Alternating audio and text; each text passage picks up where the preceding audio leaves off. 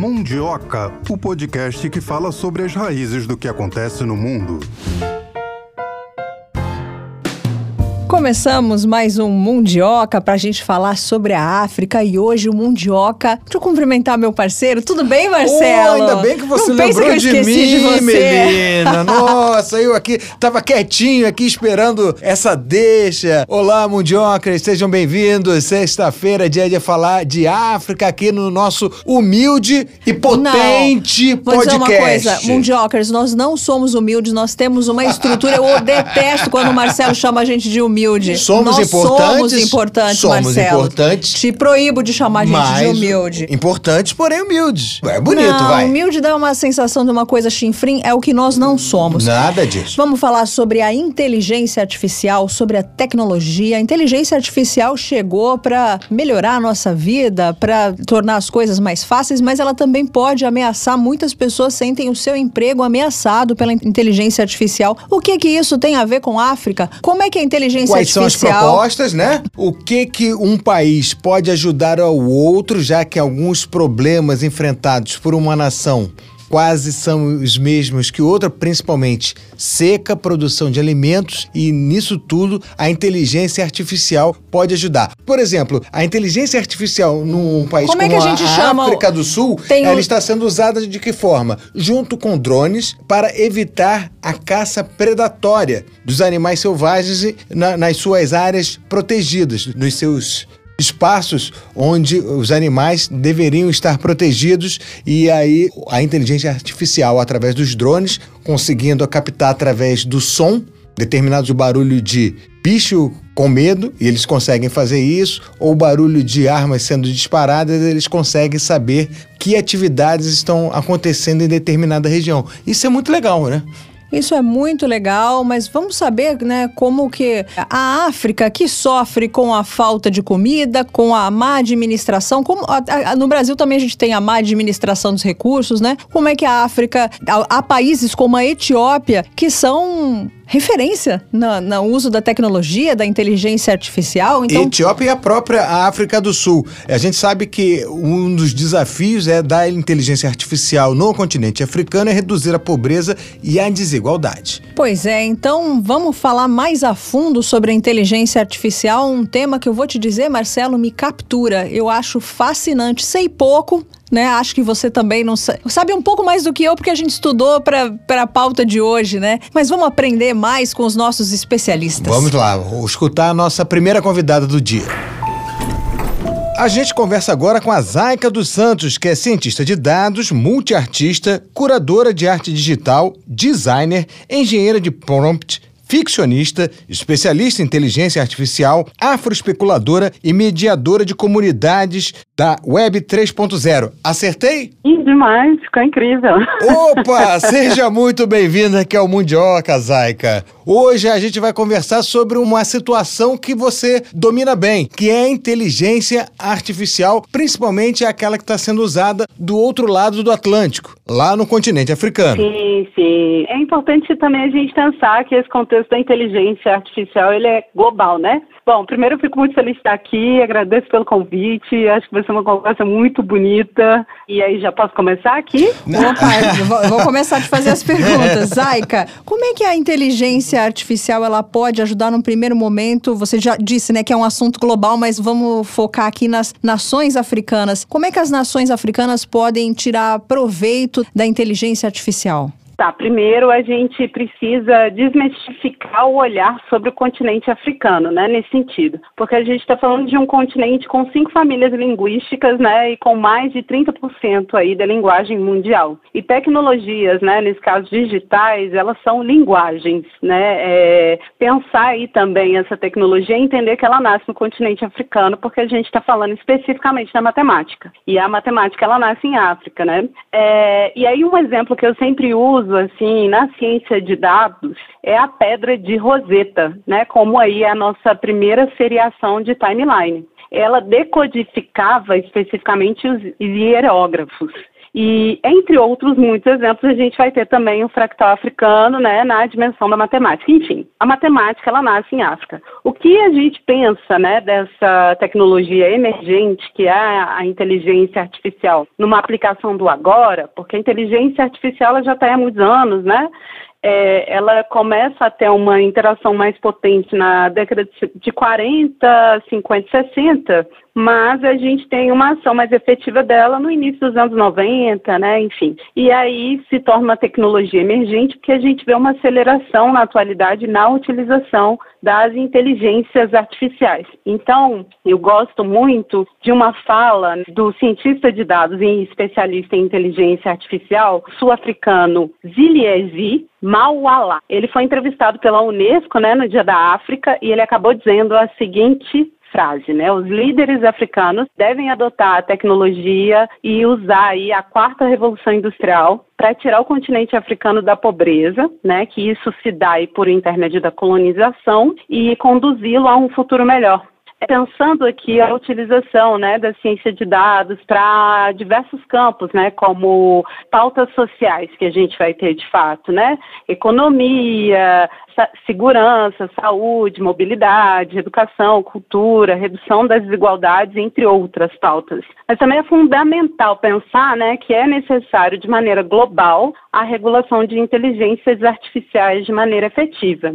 E também retomar que, por exemplo, o continente africano, ele vai ter uma agenda de futuro entre todos os outros continentes, né? Ele tem a agenda mais evolutiva, a agenda de evolução aí, de pautas políticas sociais, né, e de aplicação dos objetivos de desenvolvimento sustentáveis no continente africano, ela é de 2060. Então eles pensam futurologia muito mais emancipada do que todos os outros continentes. Quando você fala em clareza regulatória, a gente está colocando o que vale para um país da parte ocidental do continente tem que valer para um país do sul do continente. É, na verdade, sim. A regulação das inteligências artificiais é uma regulação que vai valer por países, né? Assim, há uma regulação, um pensamento global de que todos os países, todos os continentes, eles vão ter aí a sua relação é, específica para regular o uso de inteligência artificial, porque a gente está falando de uma tecnologia emergente. Como houve aí também, né, uma regulação específica para o uso da internet,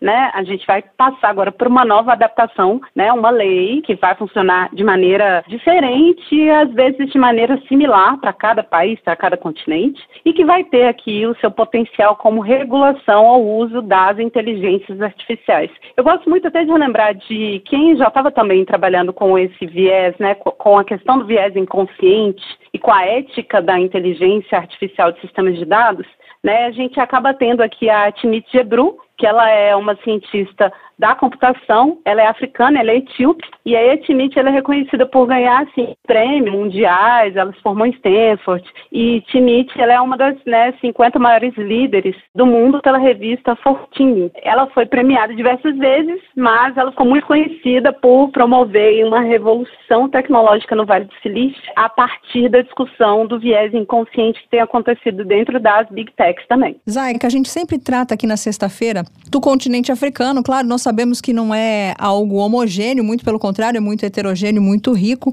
Mas eu gostaria de te perguntar se cada país faz o uso de um programa específico de inteligência artificial ou se podem ser desenvolvidos programas de inteligência artificial que atendam uma demanda em comum da África. Eu acho que primeiro a gente tem realmente que desmistificar um olhar sobre África e tecnologia. Porque, por exemplo, a Etiópia é um dos países que a gente vai ter como referência tecnológica, né? E é um país que nunca foi colonizado no continente africano. A, a, o que acontece às vezes é que a gente recebe um imagético muito estereotipado pela, por via da mídia acerca da imagem de Etiópia. Só que Etiópia tem um local muito fundamental na história da tecnologia da revolução tecnológica. Por isso, Timit Gebru, né, que é cientista de dados aí, etíope, acaba indo trabalhar, por exemplo, no Vale do Silício, sendo aí uma das maiores referências de lideranças aí dentro de uma dessas grandes big techs e promove aí também essa revolução digital dentro do Vale do Silício. Aí tem uma coisa também que se conecta a esse imaginário, né, de uma produção real sobre a África tecnológica, quando a gente vê ali, por exemplo, no filme fictício, né, que é o Wakanda, né, dentro de Black Panther, que acaba sendo aí simulada num local de reproduzir Addis Abeba, que é a capital da Etiópia. Por que, que eu estou trazendo isso como referência? Quando a gente vai pensar essa tecnologia emergente sendo produzida no continente africano e como ela pode ser um local emancipatório, a gente vai entender também que para cada país dentro desse continente, que é muito grandioso, né, vai ter uma referência muito ampla, né, vão existir diversas formas de utilização, aplicação e de pensamento aí de tecnologias emergentes. Para entender isso, é, funciona, é, é fundamental que a gente consiga entender como é a aplicação de STEM, né, ciência, tecnologia, engenharia, artes e matemática no continente africano. Isso está muito conectado com as universidades que estão dentro do continente, os pesquisadores que fazem ali o seu trabalho dentro do continente e que criam ali os seus processos de tecnologia emergente de maneira emancipatória. Quando eu falo também dessa relação que a gente acaba tendo aqui com a União Africana, agenda de emancipação até 2063, a partir disso, eles também promovem hackathons com pesquisadores, né, intelectuais, cientistas, cientistas de dados tecnológicos que são africanos, que são do continente africano e que promovem né, a construção de novas tecnologias emergentes para fazer esse atendimento diretamente para a população, numa relação de políticas sociais, economia, segurança, saúde, mobilidade, educação, cultura e redução de desigualdades. Então a gente vai ter duas relações nessa conversa, né? uma relação que ela vem de fora fora do continente, né, e uma relação que acontece dentro do continente. Essa produção sendo emancipada por pesquisadores e cientistas que estão ali e que têm se desdobrado nessa produção tecnológica, tentando também é, desconstruir esse viés inconsciente que acontece através de uma imagética que se é construída sobre o continente africano. Bom, Zaika, quais são os principais desafios hoje, na tua opinião, para que essa inteligência artificial chegue de forma igual para todo mundo. A gente sabe que a África hoje, muitos países não estão exatamente seguros democraticamente, né? Eles passam por intempéries, instabilidades, né?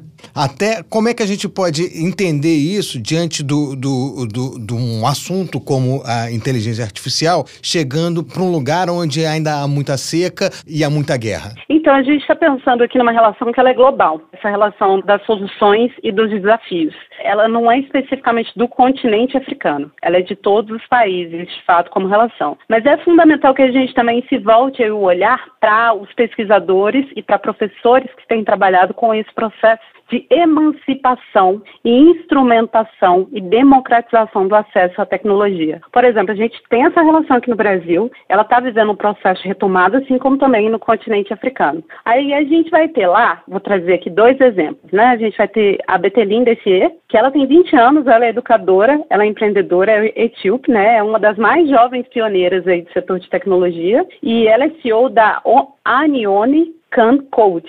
Ela já ensinou programação e ciência de dados para mais de 20 mil jovens etíopes. Então, a partir do momento que a gente promove essa emancipação de maneira profissional e de maneira educacional, né, a gente também consegue democratizar o acesso, né, e democratizar aí a forma de produção dessa tecnologia. Quem é o profissional de tecnologia? É quem faz essa tecnologia? De que forma promove o uso e de que forma promove a democratização desse uso? Também é necessário né, pensar aí como que a internet em si, ela se democratiza no continente como a África. Então, essa produção ela tem que ser aí de maneira global e de maneira coletiva entre continentes. Outro exemplo que eu vou trazer é a IM Decode, que tem aí a missão de construir uma geração de um milhão de mulheres e meninas programadoras até 2030, através da formação em tecnologia e liderança e literacia digital. Então, assim, eles enfrentam essa escassez global global de competências no campo do STEM e promovem essa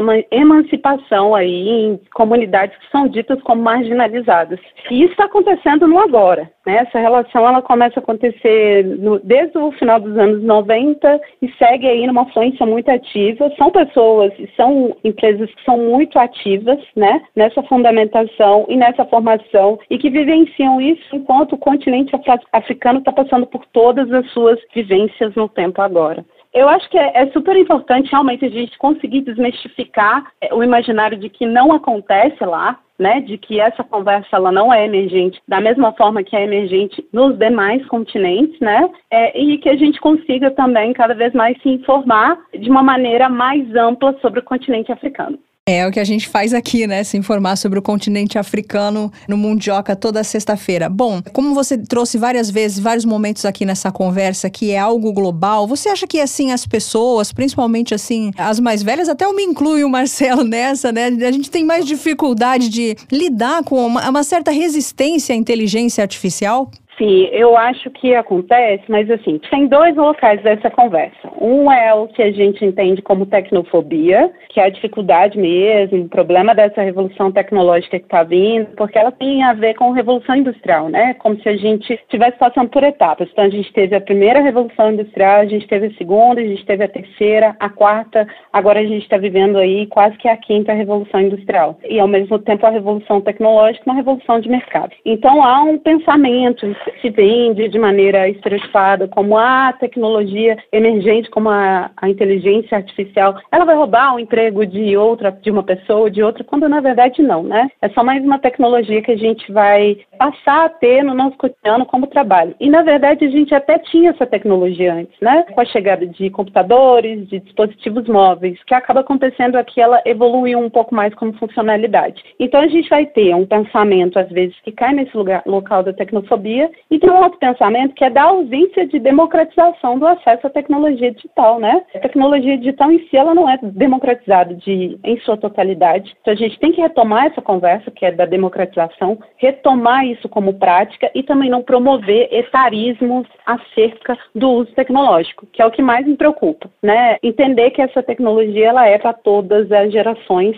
na sua ampla diversidade, que cada um, cada uma, cada uma, né, vai usar aí a sua forma essas tecnologias tecnologias que são ditas como emergentes, mas que no pensamento mais objetivo é a gente retomar, por exemplo, o espaço do login quando você está logando em uma plataforma digital, você já está utilizando uma tecnologia emergente. Quando você está utilizando o computador, você já está utilizando uma tecnologia emergente. É a gente conseguir né, é lidar com a transição tecnológica de maneira mais tranquila e, ao mesmo tempo, quando é, acontecer esse local que é a tecnofobia, né, que é não entender, que não se sentir é, acessível ou compreendido por essas tecnologias, buscar se informar. Por quê? Porque a tecnologia digital de fato, ela vai ter uma discussão muito potente com a acessibilidade.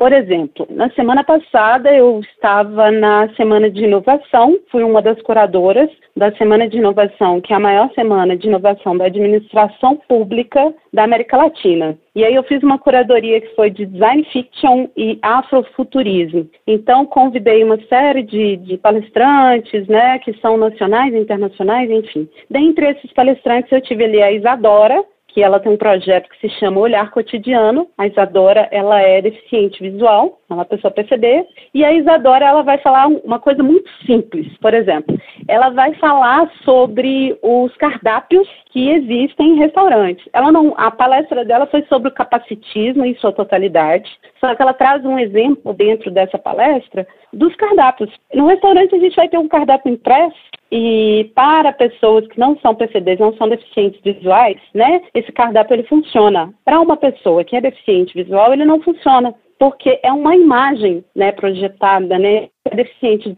precisa, nesse caso, de um cardápio que é digital, porque ela consegue fazer uma leitura através de inteligência artificial desse cardápio digital. E aí, essa inteligência consegue narrar para uma pessoa que é deficiente visual o cardápio para que ela consiga lá escolher o que, que ela vai comer. Né? Então, é super importante a gente entender que tecnologias emergentes, elas também estão muito conectadas à acessibilidade. Não há ainda um, um local muito completo desse uso, né? É necessário diversas melhorias, mas é importante que a gente entenda aí um, um mundo diverso e acessível para todos. Zaika, você está falando e eu estou anotando aqui um monte de coisas assim, porque vão aparecendo outras né? perguntas. Assim, quando eu estava pesquisando aqui para conversar com você sobre esse tema, vinham várias informações. Uma delas que diz o seguinte: o primeiro desafio dos países africanos é a falta ao acesso de dados. Você concorda com isso ou não? Para a implementação da inteligência artificial, bem dito. Eu acho que não é especificamente a falta de dados, né? A gente vai falar aqui de viés inconsciente, a colonização desses dados. E aí a colonização disso não é especificamente só a falta, e sim o que está atrelado ao que a gente entende como conhecimento. Quando a gente pensa ali o conhecimento a partir do livro, quem foi que contou a história? Quem se narra como o detentor da história universal, né? Que é um universalismo abstrato, de fato, né? O, a história ela foi apagada numa perspectiva do continente africano, numa perspectiva de populações indígenas, enfim. E é isso está muito atrelado ao processo da colonização. Quando a web 1.0 ela acaba surgindo, é tudo que estava ali como conhecimento no livro, que era o que a gente entendia como biblioteca, vai para esse outro local que é a biblioteca global digital, né? Que é o Web 1.0. Aí a gente vai para uma outra transição tecnológica, que é o Web 2.0, quando essas bibliotecas é, digitais elas passam a ser aí coordenadas por plataformas, o que a gente pode nomear hoje como Big Techs. Então elas vão ter ali essa base de conhecimento que já parte desses livros que vieram enviesados até essa base de conhecimento que estava na Web 1 e a base de conhecimento que está aqui na Web 2 atualmente. Então a gente chega num novo conceito, que é o Web 3.0, a tecnologia emergente pensada ali como blockchain e uma proposição de democratizar o acesso, assim como descentralizar o acesso à tecnologia digital e o uso dessas tecnologias emergentes. Existem diversos projetos nesse sentido que já são aí realizados até no continente africano. E aí quando a gente vai pensar nessa Web 3.0 como conceito e como prática, né, que ainda está em um processo evolutivo, é exatamente esse local de democratizar o acesso à tecnologia e democratizar o acesso à informação e o acesso aos dados. Porque de que dados a gente fala e de que viés inconsciente a gente fala? Quando eu uso muito esse termo, né, que é o viés inconsciente, ele está especificamente atrelado ao racismo, a perspectiva do colonialismo, a perspectiva do machismo, LGBTQIAP+, fobia, a gente vai ter o capacitismo, dentre outros processos que são violentos, né, que estão atrelados ao uso de tecnologias digitais. Porque esse viés inconsciente, ele é humano. É um viés que ele vai ser produzido dentro do espaço digital através de um ser humano e através do seu uso. E aí esse viés também está atrelado a quem realiza a criação dessas tecnologias emergentes. Se a gente tem uma produção evolutiva em que esses profissionais eles são diversos, diversas e diversos, aí a gente consegue, né, desmistificar e quebrar o local do viés inconsciente. E para isso, a gente vai precisar instrumentar e emancipar. Instrumentar e emancipar é trazer mais profissionais, né, que são pessoas pretas, que são LGBTQIA+, que são pessoas PCDs, que são mulheres, enfim, na sua totalidade, dentro dos campos de construção das tecnologias digitais, né? ou seja, a ciência de dados, a programação, é, o designer UX, a engenharia de prompt, entre outros campos. Você também tinha dito, se eu não anotei errado, você falando assim, a inteligência artificial não vai tirar empregos, não vai competir. Mas a gente sabe até há pouco tempo atrás que os analistas dizem que é ao contrário. Em alguns setores, a inteligência artificial vai sim tirar emprego, principalmente na área rural. Você concorda com isso? Não, eu acho que essa informação ela é complexa. É porque a gente tem uma questão que é fundamental de entender, que é a revolução tecnológica, né? A gente está passando por esse momento agora, que é mais uma revolução tecnológica. Não é especificamente o local de substituir, sim o local de a população vai passar a ter outros tipos de processos enquanto prática e trabalho. Por exemplo, Atualmente a gente está vendo aqui a ANBP, né, que é o órgão que vai regular ali a Lei Geral de Proteção de Dados, fazendo um sandbox de inteligência artificial e fazendo uma consulta pública para qualquer pessoa queira escrever ali o que, que ela acha sobre regular ou não essas inteligências artificiais. Quando eu falo de fato de um sandbox, é um espaço onde essas inteligências elas são colocadas para teste, né, de maneira a se prototipar. Para além disso, a gente tem espaços formativos que são feitos também de maneira governamentais ou por outras empresas. Então, o que a gente está vivendo é uma migração tecnológica. O profissional que vai trabalhar com tecnologias emergentes como a inteligência artificial, ele só vai mudar a funcionalidade dele de trabalho. Então, ele vai ter que se formar novamente é, para executar ali novas funcionalidades profissionais. Isso aconteceu com a gente, né, sendo bem direta, quando a gente muda, por exemplo, de um telefone fixo fixo para um dispositivo móvel entendido como celular. Quando a gente tinha ali um raciocínio de como você utilizava essa tecnologia emergente nos anos 90, né, que era o telefone fixo, as telefonistas, como elas trabalhavam nesse local, é, de funcionalidade, e como isso depois migra né, para quando se tem um dispositivo móvel e todo mundo tem essa tecnologia emergente dos anos 90, né, que é sair com o seu próprio dispositivo móvel, fazer os seus contatos telefônicos sem ter um intermediário, né, e por aí vai. Então isso é um processo evolutivo, né, tecnológico. Aí a gente chega numa outra discussão, por exemplo, né, que aí ela é pautada pela discussão da fotografia e o registro fotográfico, a selfie ou a fotografia. E os profissionais fotógrafos, eles vão perder, perder o seu emprego, porque as pessoas agora têm dispositivos móveis que fotografam e eles podem fazer as suas próprias fotografias? Não, só passaram por um processo evolutivo. Então a maioria deles hoje trabalha com outras tecnologias emergentes acerca da fotografia. Aí a gente chega mais uma vez nessa evolução tecnológica quando isso acontece dentro do que a gente entende hoje como é, redes sociais, né, as plataformas da Web 2.0, né? E a questão de a pessoa ser ou uma influenciadora ou ela não ser uma influenciadora e o profissional de influencer, ele vai substituir o que a gente entende como um trabalho que não é feito de maneira influenciável? Não, a gente só está tendo aqui mais um outro espaço de transição profissional e tecnológica. Enfim, são transições que a gente acaba passando por elas, são revoluções tecnológicas que a gente acaba passando por elas também, e é super fundamental entender uma coisa óbvia. Essas tecnologias emergentes que a gente está tendo hoje, que são atreladas à inteligência artificial, sendo ela inteligência artificial generativa, que é a inteligência artificial fraca, né? Nem chega a ser ainda a inteligência artificial forte, elas já existiam como projetos dentro dessas big techs, entre outras empresas de tecnologia, desde a década de 90. Porém, a gente não tinha o desenvolvimento é, operacional tecnológico para que elas chegassem a ser funcionais da forma que elas são hoje. O que acelerou o funcionamento delas foi a pandemia. Porque a partir do momento que a gente vivenciou um processo como a pandemia, todo mundo, toda a população global, ela foi forçada a utilizar de maneira mais acelerada, né, e de maneira mais é, efetiva os computadores, ou seja, através do, do trabalho híbrido, né, através do, do, do que a gente entende aí como um trabalho que ele é feito somente ou através pelo computador. Na necessidade de que essas tecnologias se evoluíssem, aí sim, aí a inteligência artificial com projetos de inteligência generativa, né? Aí a gente começa a pensar, por exemplo, pelo chat GPT, que é o mais dito, mas existem muitas outras, né? Elas acabam tomando essa visibilidade e funcionalidade. Mas a gente aí ia chegar nessa revolução tecnológica, porém a pandemia acelerou esse processo. É, a minha pergunta tinha tudo a ver com a pergunta do Marcelo, eu acho que vocês leram meus pensamentos e também com essa última consideração da Zaica. Trazendo aqui para nossa área, né,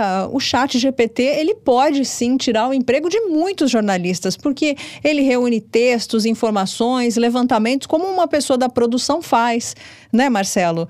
É, escreve até escreve texto, né? como... Muitas vezes eu, eu não acho que o chat GPT ele consiga substituir o trabalho de um jornalista por uma questão muito simples. O chat ele pode ter informações que são enviesadas. Essa é a questão. O computador, ele tenta reproduzir, né, as inteligências artificiais, elas tentam reproduzir o pensamento humano. Elas não têm o que a gente tem, né, o pensamento humano. Elas tentam reproduzir o pensamento humano. E aí a gente vai precisar de uma outra questão, que é o jornalista é que vai estar ali para poder determinar se essa informação que o computador está trazendo, por exemplo, um chat GPT, ela é uma informação real, ela é uma informação enviesada né? Porque o chat ele vai fazer uma coleta em bancos de dados. Então, o que ele vai tentar, de fato, dentre outras inteligências artificiais de texto, né, é catalogar um fluxo muito maior de informação. Por quê? Porque a internet, ela hoje, né, com essa produção humana que ela é feita enquanto desmembramento de dados, quanto mais informação a gente coloca ali dentro, mais dados a gente gera, são bilhões de dados. Então, não há possibilidade de um profissional, por exemplo, do jornalismo, ele trabalhar como um computador humano, né, onde ele vai ficar catalogando esses bilhões de dados. Então, a inteligência artificial, nesse caso aqui, ela acaba sendo uma aliada nesse sentido. Ela vai trazer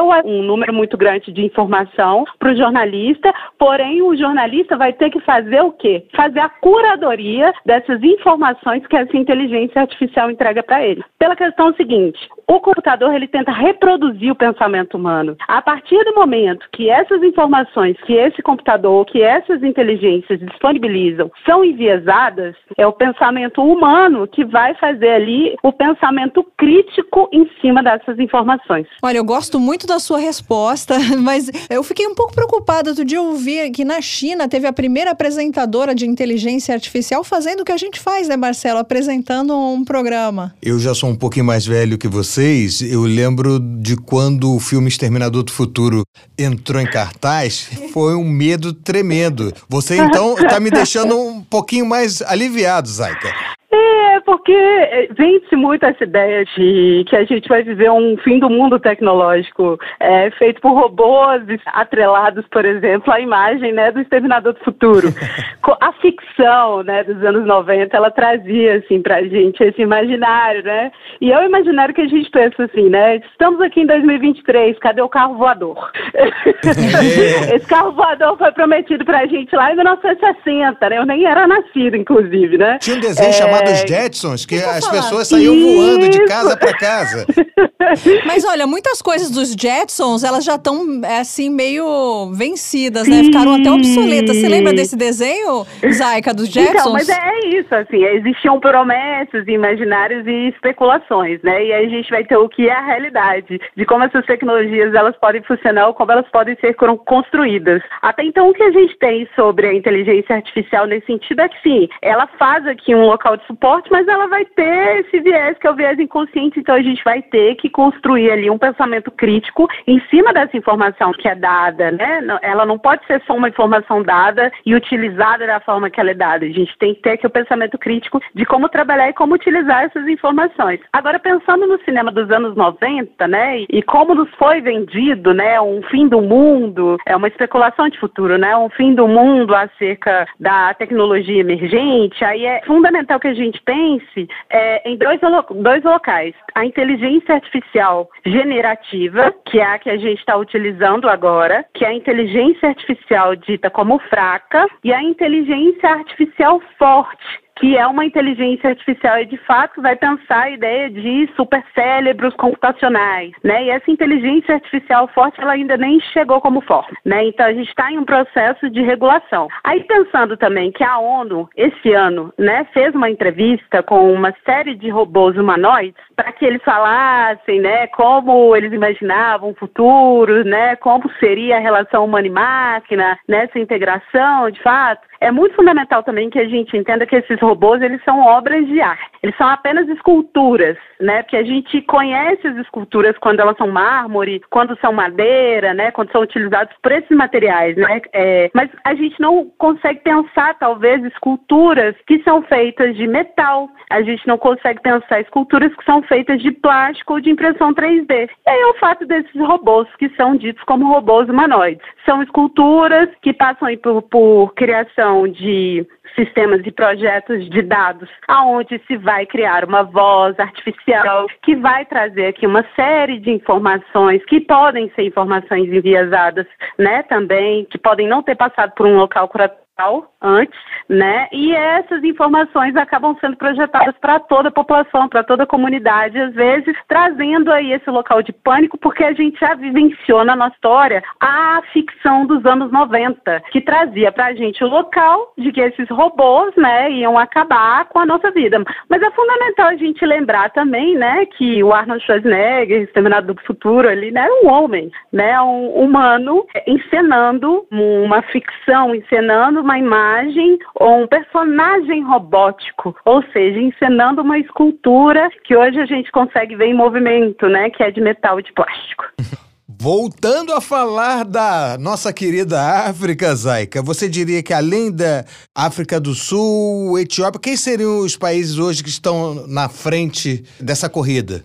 Eu acho que na frente a gente vai ter sim a África do Sul, Etiópia, principalmente por ser um dos países que a gente tem como maior referência tecnológica, né? Grandes cientistas de dados e que tem uma produção reconhecida, né, como são sul-africanos também, mas na Etiópia, de fato, né, há um imaginário que foi vendido de que Etiópia é um país, um imaginário pejorativo, né, extremamente pobre, que sofre por diversas violências, mas não se apresenta, né, a narrativa real de Etiópia. Então é fundamental que a gente desmistifique uma imagem midiática que foi vendida sobre a Etiópia nesse sentido. O Mundioca Aí, fez partir... isso, o Mundioca fez isso. A gente tratou sim, de, sim. de Etiópia aqui, um programa recentemente passado agora, exatamente isso, falando que a Etiópia na época que a gente era criança, era quase sinônimo de miséria, de, de fome. de fome. Sim, é o único, e... o único país que não foi colonizado, Exatamente. né? É fundamental também que a gente entenda essa evolução tecnológica que aconteceu ali. Mas pensando na história da tecnologia, o continente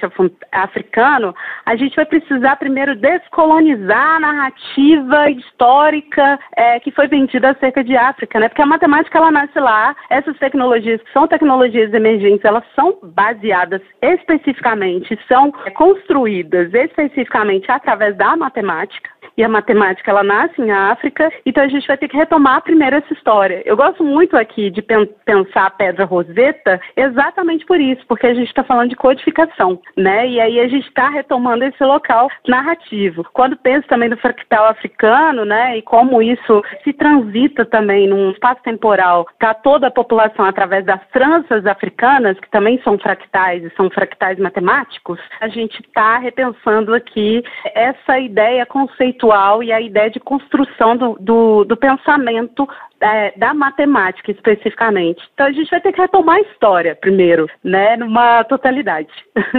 Eu deveria ter feito essa pergunta no começo, mas não fiz, então farei agora. O que, que é o afrofuturismo?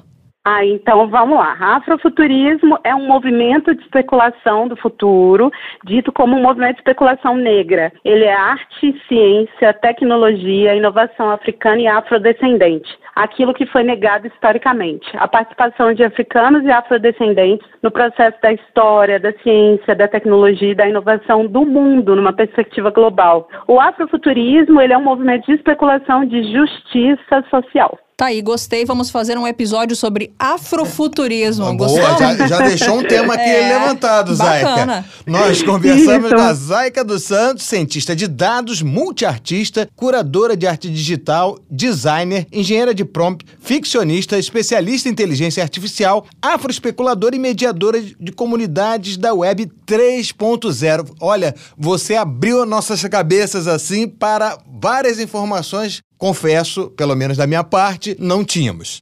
Oh, fico muito feliz, tamo junto. Foi muito bom trocar com você, gente. Muito obrigado, Até a próxima.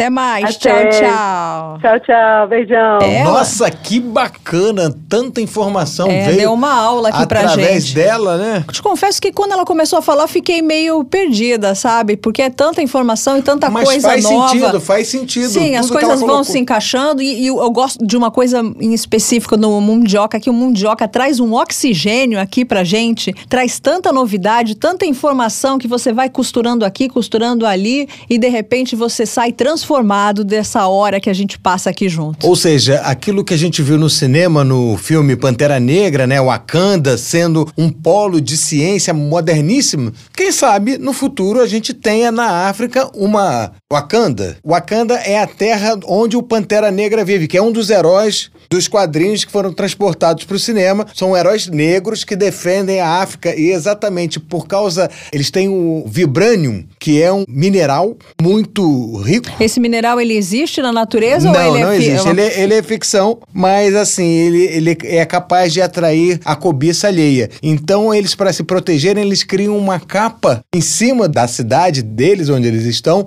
para não demonstrar quão adiantados eles estão no processo civilizatório. Eles vivem como se fosse uma cidade do futuro, mas em plena selva africana. É, se eu fosse a África, eu trataria de inventar isso, porque tá cheio de país aí de olho na África, de olho nas riquezas da África. O nosso assessor especial aqui do Ministério das Relações Exteriores, o Celso Amorim, já disse que a política externa brasileira eh, vai ter o alvo na África em 2024. Por isso, o Mundioca já saiu na frente, criou essa editoria, um dia especial, sexta-feira, para a gente trazer as novidades da África. Vamos falar sobre afrofuturismo, essa dica boa, né? preciosa, né? dica ótima, anotei, vou levar para nossa reunião de pauta. Ainda vamos falar muito sobre esse assunto aqui. Agora vamos continuar falando sobre desafios e oportunidades que o continente africano tem com a inteligência artificial. Vem aí o nosso segundo convidado e preste atenção no que ele fala. A gente recebe agora aqui no Mundioca o professor Igor Lucena, que além de professor de Relações Internacionais, também é economista. Seja bem-vindo aqui ao Mundioca, professor.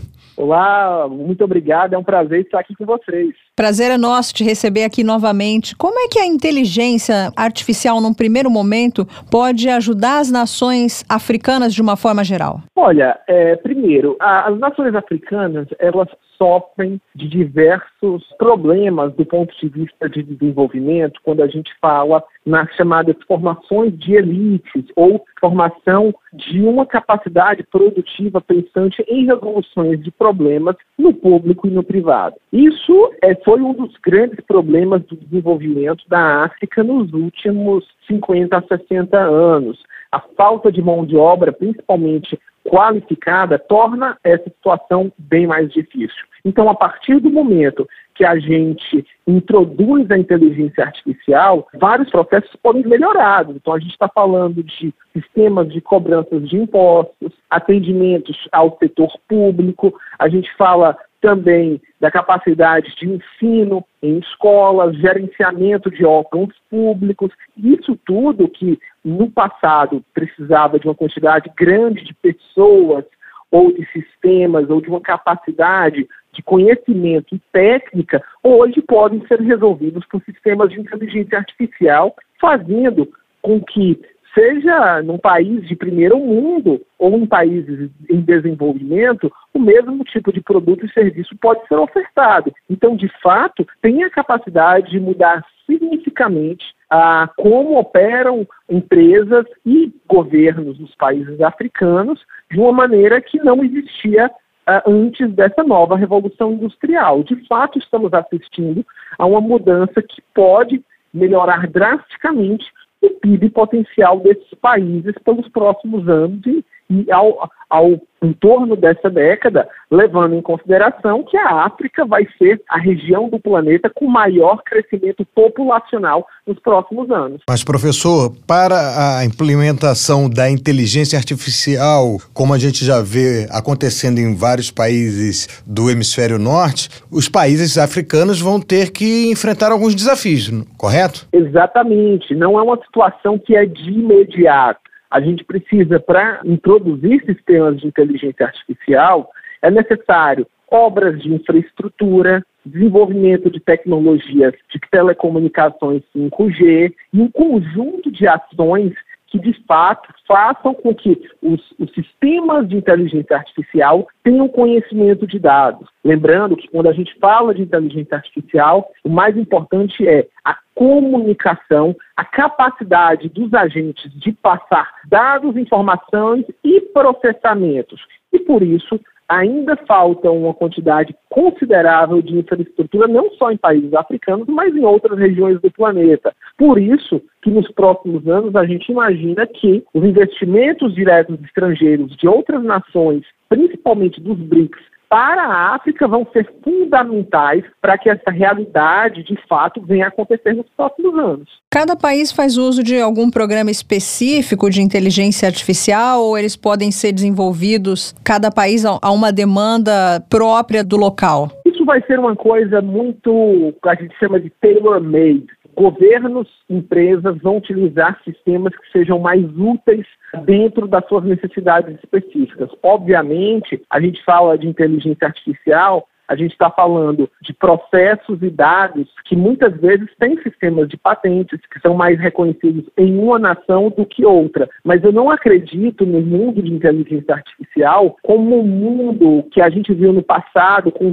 como se fossem dois ou três sistemas operacionais. Sistemas de inteligência artificial que estão sendo produzidos estão sendo feitos em escala no planeta inteiro para itens específicos. Vou dar um exemplo: controle de energia elétrica, análise de distribuição de água, criação de apresentações digitais, controle de pontos em sistemas de saúde. Então, a gente vai entender que cada país vai ter uma necessidade, vai fazer parcerias estratégicas para se adaptar. Lembrando que, ao contrário dos sistemas operacionais do século passado, onde as pessoas se adaptavam aos sistemas operacionais, a inteligência artificial traz uma outra situação, aonde os sistemas se adaptam às pessoas. É bem diferente do que a gente vem assistindo, e eu acho que essa é a grande vantagem, porque vão ser capazes, de fato, a permearem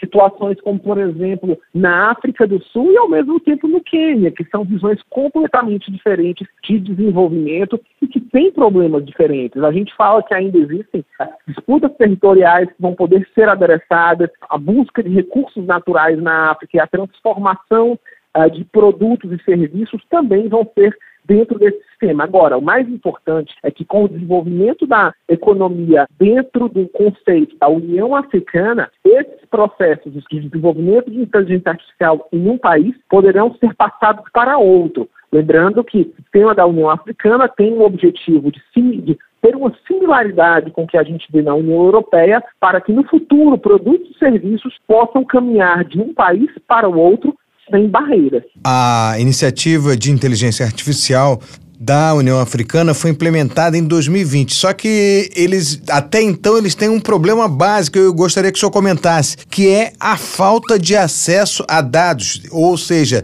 às vezes falta o dado, a informação, e às vezes essa informação não é suficiente para que o computador comece a trabalhar em cima dela, correto? Exatamente. Isso significa que antes da inteligência artificial de fato operar, será necessário um trabalho, eu não diria mais braçal, mas muito mais técnico para que as informações estejam disponíveis. E a gente vê isso basicamente na internet. Informações dentro do continente africano elas são muito mais limitadas do que em outras regiões. E isso significa que vai ser necessário, por parte de governos e empresas, uma sistematização de informações, de dados, para que os sistemas de inteligência artificiais uh, possam funcionar. E esse vai ser um desafio. Ou seja, a entrada no mundo da inteligência artificial perpassa necessariamente por uma sistematização de processos que ainda são falhos em grande maioria dos países africanos. É, o senhor falou em grande maioria dos países africanos.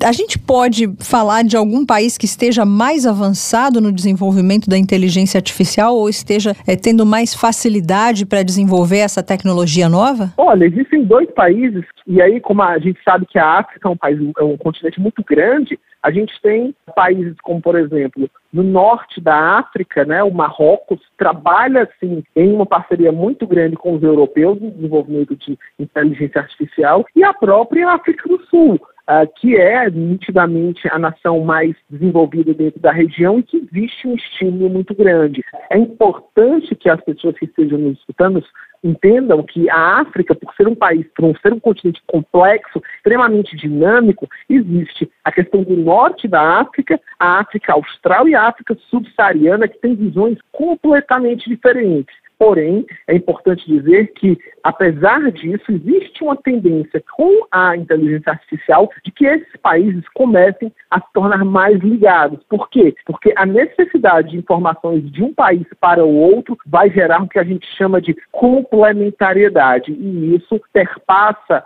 a ideia de externalidade positiva, ou seja, uma ação que um país esteja fazendo na criação de dados, por exemplo, a África do Sul ou o próprio Marrocos, vai terminar impactando outras nações, como por exemplo o Egito ou a Tunísia, que a partir daí começam a replicar ações que deram certo nesse país. Diante disso, fica notório a necessidade de uma clareza regulatória para esses países, não é isso, professor? Exatamente. Acho que um dos pontos principais, não só um, regula um marco regulatório, mas muito mais uma sistematização. A gente sabe que as deficiências nos países africanos são óbvias, porém é necessário que elas sejam adereçadas de uma maneira comum. E a maneira comum de resolver esse problema seria criar uma espécie de parametrização que todos esses países pudessem cumprir, pelo menos no médio e longo prazo. A gente sabe que isso não vai ser do dia para a noite, mas vai ser um sistema que vai ser implementado ano a ano. E a inteligência artificial está sendo mais usada nas cidades, nas áreas urbanas ou nas áreas rurais? E como é que isso acontece? Existem sistemas de maneiras diferentes. Quando a gente fala em centros urbanos, os sistemas de inteligência artificial resolvem problemas que sejam do mais simples, como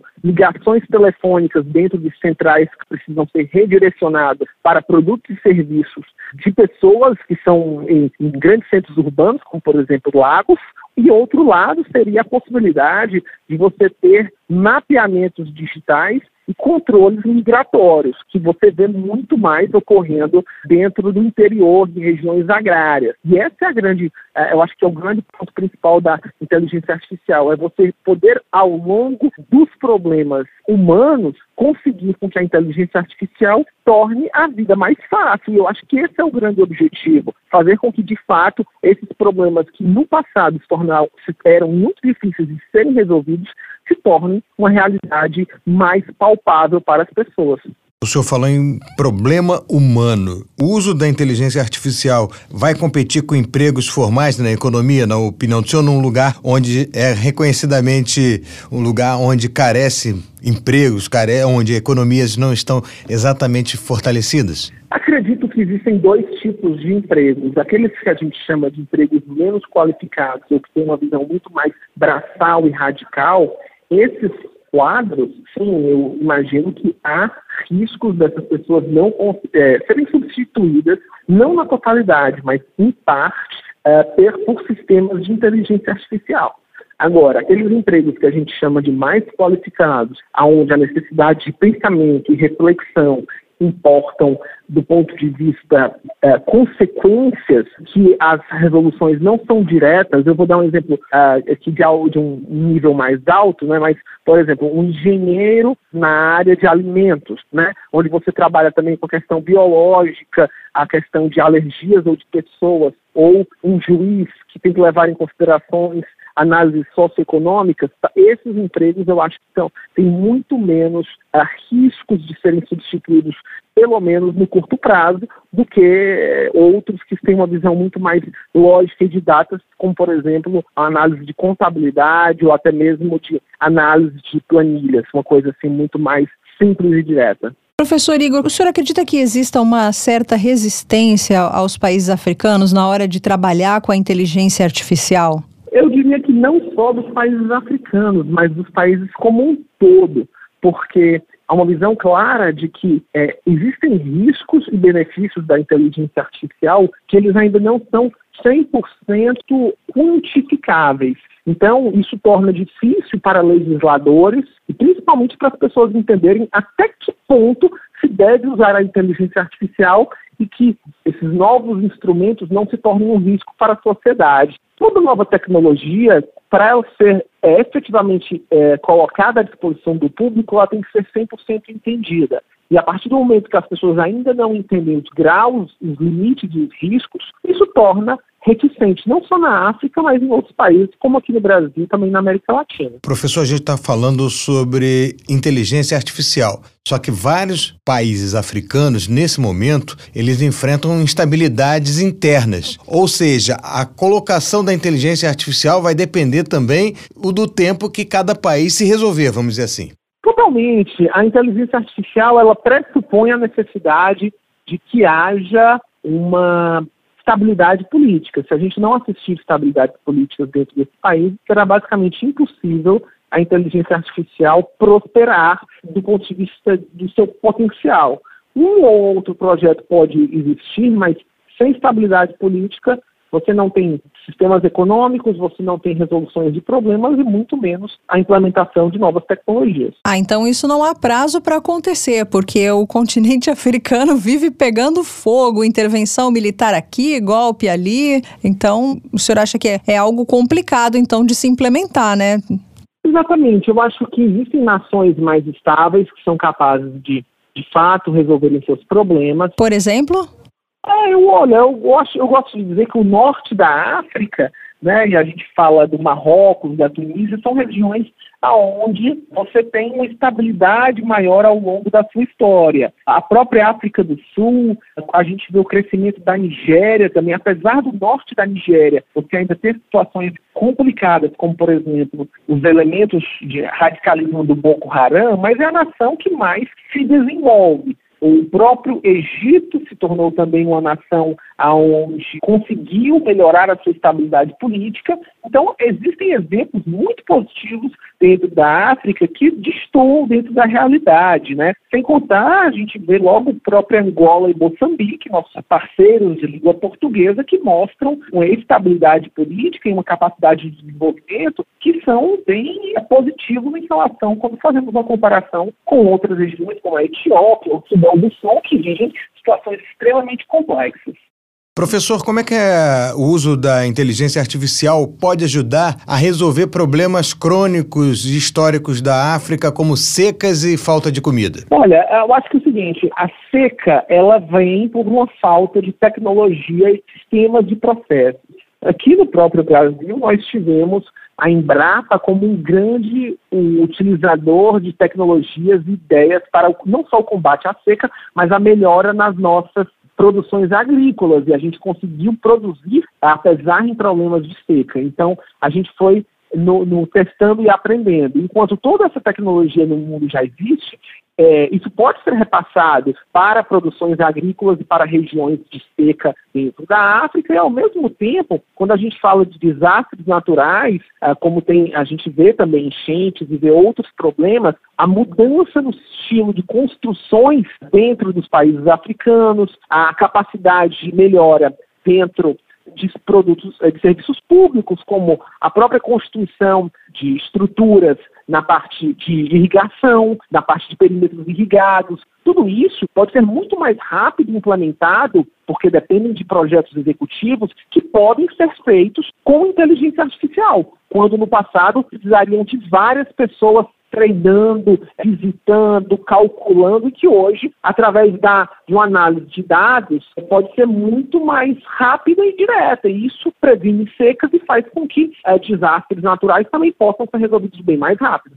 Tá certo, a gente conversou com o Igor Lucena, professor de Relações Internacionais e economista. Muito obrigada pelos seus esclarecimentos sobre a inteligência artificial na África. Esperamos que o senhor possa voltar outras vezes aqui para o Mundioca. Eu que agradeço, um grande abraço. Muito legal, né? Muito. Acho que a gente podia até desdobrar esse episódio de hoje em mais dois, três, para continuar falando. Vamos ver o que os nossos mundiokers dizem pra gente, né, nas redes, se curtiram esse episódio, se curtiram essa pegada mais tecnológica, essa coisa mais da inovação, ou se preferem falar mesmo da geopolítica pura e dura, né, das relações internacionais. E o legal é que a inteligência artificial já é parte do nosso tempo agora. A gente está pensando inteligência artificial como a gente tinha falado, né, do futuro, do exterminador do futuro, do Schwarzenegger, etc e tal. Não, a gente tem, é claro que dentro da nossa realidade, a inteligência artificial funcionando e funcionando para alguns já de forma bem avançada, para outros nem tanto. Mas terminamos por hoje, é hora de vou, relaxar. Vou assinar, antes de terminar, vou, vou assinar o chat GPT hoje, depois eu conto para os nossos mundiokers como é que o chat GPT vai nos ajudar aqui a produzir melhor o mundioca. Então... Vamos ouvir o Mundo Bizarro, né? Depois vamos, disso. Vamos, vamos, que não tem nada de artificial. Mundo Bizarro. Olha, Marcelo, hoje o mundo bizarro é de um dos maiores medos que eu tenho na minha vida. Qual? De Barata? Que... Não, ficar viúva. Rato? Não quero ficar viúva. Lagartixa? Coitada dessa mulher dessa notícia do mundo bizarro. A lua de mel de um casal de Steubenville, nos Estados Unidos, terminou em tragédia três dias após o casamento. Que isso? Só três dias depois? Coitados. Nate e Mariana Coleman se uniram em uma cerimônia e viajaram para Santa Lúcia, no Caribe, onde ele morreu três dias depois, segundo uma página do do GoFundMe, criada para ajudar nas despesas do funeral, incluindo o translado do corpo. Nate tragicamente perdeu a vida três dias depois do casamento. Ele era um marido, um amigo, um filho, um irmão maravilhoso, foi o que disse a página. Três dias, ou seja, estava Ah, na lua de mel, né? É, nossa, muito triste. O americano sofreu um acidente quando praticava esqui aquático, segundo a emissora WFLA, citando parentes. A família não revelou detalhes do acidente. Jornais locais não reportaram o caso. Palavras não podem descrever o sofrimento que há por sua história e por sua família. Pedimos gentilmente ajuda para custear os custos do funeral e do traslado, acrescentou a página. Heather Coleman, a mãe de Nate, escreveu no Facebook: A morte de Nate nos pegou de surpresa e nos tirou o fôlego. É muito difícil e doloroso, mas estamos caminhando cada dia, um momento de cada vez. Não desejo a ninguém isso.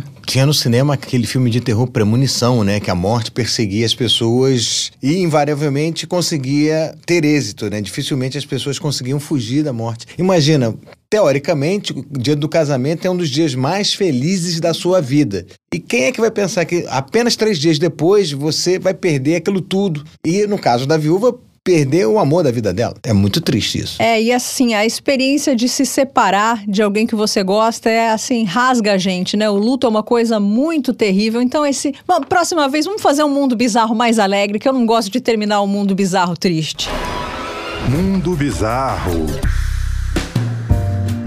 Foi bom pra você? Pra mim foi Mel, ótimo. Foi muito legal. Aprendi bastante com o programa de hoje. Espero que você, Mundioker, também tenha aprendido bastante, assim como eu. É isso, pessoal. Arroba Mundioca com K no Twitter. Vá lá, curta, comente, compartilhe, escreva um recadinho pra mim. Mundioca com K ponto podcast no Instagram. Curta, compartilhe. Interaja com a gente. Interaja, fale para todo mundo que nós estamos aqui e queremos ouvi-los. E fale também que a gente adora conversar. Pode escrever pra gente que a gente responde. Um grande Beijos. abraço, um ótimo fim de semana, hein? Tchau, tchau, pessoal. Mundioca, o podcast que fala sobre as raízes do que acontece no mundo.